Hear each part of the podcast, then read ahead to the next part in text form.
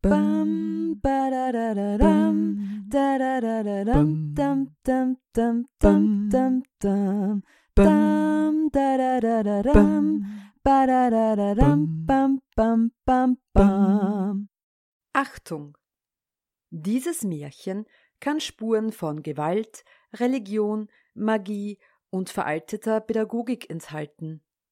Ich lese aus der vierten Ausgabe von Grimms Märchen. Fitchers Vogel Es war einmal ein Hexenmeister, der nahm die Gestalt eines armen Mannes an, ging vor die Häuser und bettelte und fing die schönen Mädchen.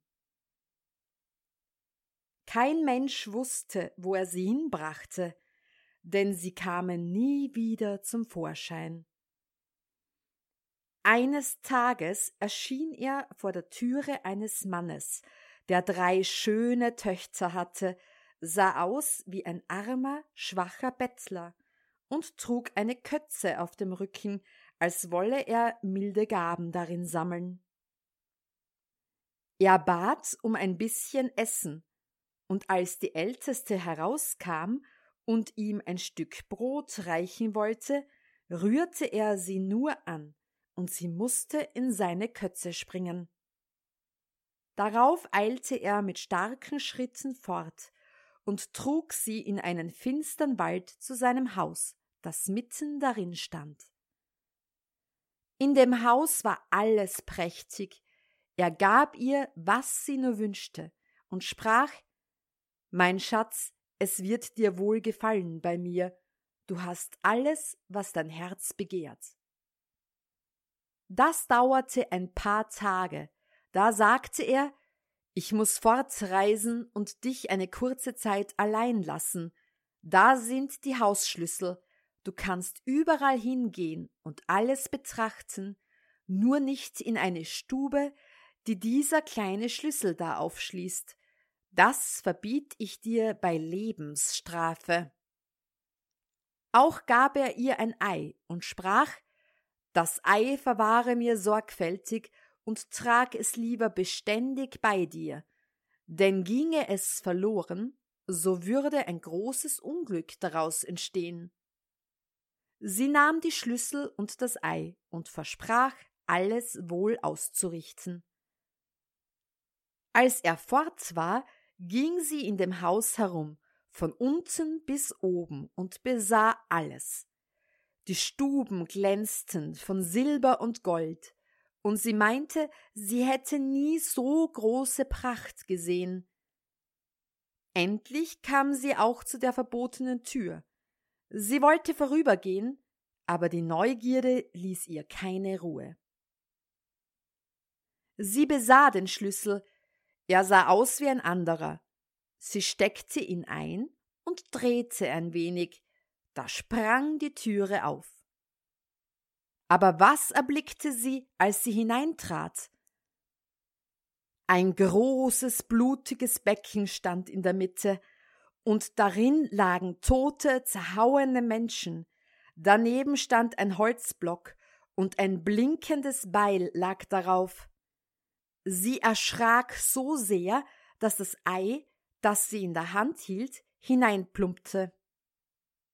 Sie holte es wieder heraus und wischte das Blut ab, aber vergeblich, es kam den Augenblick wieder zum Vorschein.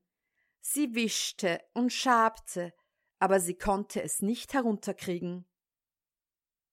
Nicht lange, so kam der Mann von der Reise zurück und das erste, was er forderte, war der Schlüssel und das Ei. Sie reichte es ihm hin, aber sie zitterte dabei, und er sah gleich an den roten Flecken, dass sie in der Blutkammer gewesen war.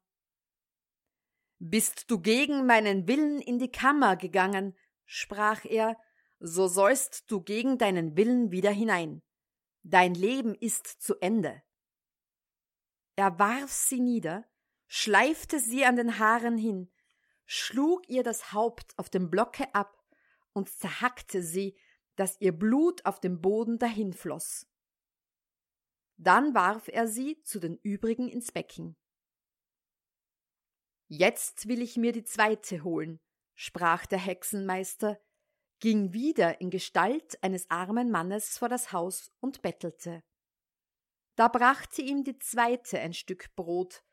Er fing sie wie die erste durch bloßes Anrühren und trug sie fort. Es erging ihr nicht besser als ihrer Schwester. Sie ließ sich von ihrer Neugierde verleiten, öffnete die Blutkammer und schaute hinein und musste es bei seiner Rückkehr mit dem Leben büßen. Er ging nun und holte die dritte, die aber war klug und listig. Als er ihr die Schlüssel und das Ei gegeben hatte und fortgereist war, verwahrte sie das Ei erst sorgfältig, dann besah sie das Haus und ging zuletzt in die verbotene Kammer. Ach, was erblickte sie, Ihre beiden lieben Schwestern lagen da in dem Becken, jämmerlich ermordet und zerhackt. Aber sie hub an und suchte die Glieder zusammen und legte sie zurecht. Kopf, Leib, Arme und Beine. Und als nichts mehr fehlte, da fingen die Glieder an sich zu regen und schlossen sich aneinander, und beide Mädchen öffneten die Augen und waren wieder lebendig. Da freuten sie sich, küssten und herzten einander. Der Mann forderte bei seiner Ankunft gleich Schlüssel und Ei, und als er keine Spur vom Blut daran entdecken konnte, sprach er Du hast die Probe bestanden, du sollst meine Braut sein. Er hatte jetzt keine Macht mehr über sie und musste tun, was sie verlangte. Wohlan, antwortete sie, du sollst vorher einen Korb voll Gold meinem Vater und meiner Mutter bringen und es selbst auf deinem Rücken hintragen, derweil will ich die Hochzeit bestellen. Dann lief sie zu ihren Schwestern, die sie in einem Kämmerlein versteckt hatte, und sagte Der Augenblick ist da, wo ich euch retten kann. Der Bösewicht soll euch selbst wieder heimtragen, aber sobald ihr zu Hause seid, sendet mir Hilfe. Sie setzte beide in einen Korb und deckte sie mit Gold ganz zu, dass nichts von ihnen zu sehen war. Dann rief sie den Hexenmeister herein und sprach Nun trag den Korb fort, aber dass du mir unterwegs nicht stehen bleibst und ruhest, ich schaue durch mein Fensterlein und habe Acht. Der Hexenmeister hob den Korb auf seinen Rücken und ging damit fort. Er drückte ihn aber so schwer, dass ihm der Schweiß über das Angesicht lief. Da setzte er sich nieder und wollte ein wenig ruhen, aber gleich rief eine im Korbe Ich schaue durch mein Fensterlein und sehe, dass du ruhst. Willst du gleich weiter? Er meinte, die Braut rief ihm das zu und machte sich wieder auf. Nochmals wollte er sich setzen, aber es rief gleich Ich schaue durch mein Fensterlein und sehe, dass du ruhst. Willst du gleich weiter? Und so oft er stillstand, rief es, und da musste er fort, bis er endlich stöhnend und außer Atem den Korb mit dem Gold und den beiden Mädchen in ihrer Eltern Haus brachte. Daheim aber ordnete die Braut das Hochzeitsfest an und ließ die Freunde des Hexenmeisters dazu einladen. Dann nahm sie einen Totenkopf mit grinsenden Zähnen, setzte ihm einen Schmuck auf und einen Blumenkranz, trug ihn oben vors Bodenloch und ließ ihn da hinausschauen. Als alles bereit war, steckte sie sich in ein Fass mit Honig, schnitt das Bett auf und wälzte sich darin, dass sie aussah wie ein wunderlicher Vogel und kein Mensch sie erkennen konnte. Da ging sie zum Haus hinaus, und unterwegs begegnete ihr ein Teil der Hochzeitsgäste, die fragten Du, Fitchers Vogel, wo kommst du her? Ich komme von Fitze Fitchers Hause her. Was macht denn da die junge Braut?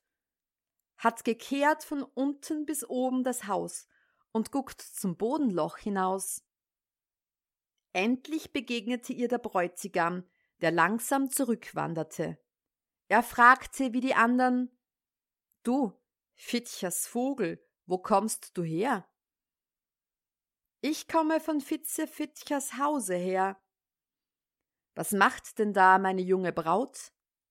Hat gekehrt von unten bis oben das Haus und guckt zum Bodenloch hinaus. Der Bräutigam schaute hinauf und sah den geputzten Totenkopf. Da meinte er, es wäre seine Braut, und nickte ihr zu und grüßte sie freundlich. Wie er aber samt seinen Gästen ins Haus gegangen war, da langten die Brüder und Verwandte der Braut an, die zu ihrer Rettung gesendet waren. Sie schlossen alle Türen des Hauses zu, dass niemand entfliehen konnte, und steckten es an, also dass der Hexenmeister mitsamt seinem Gesindel verbrennen musste.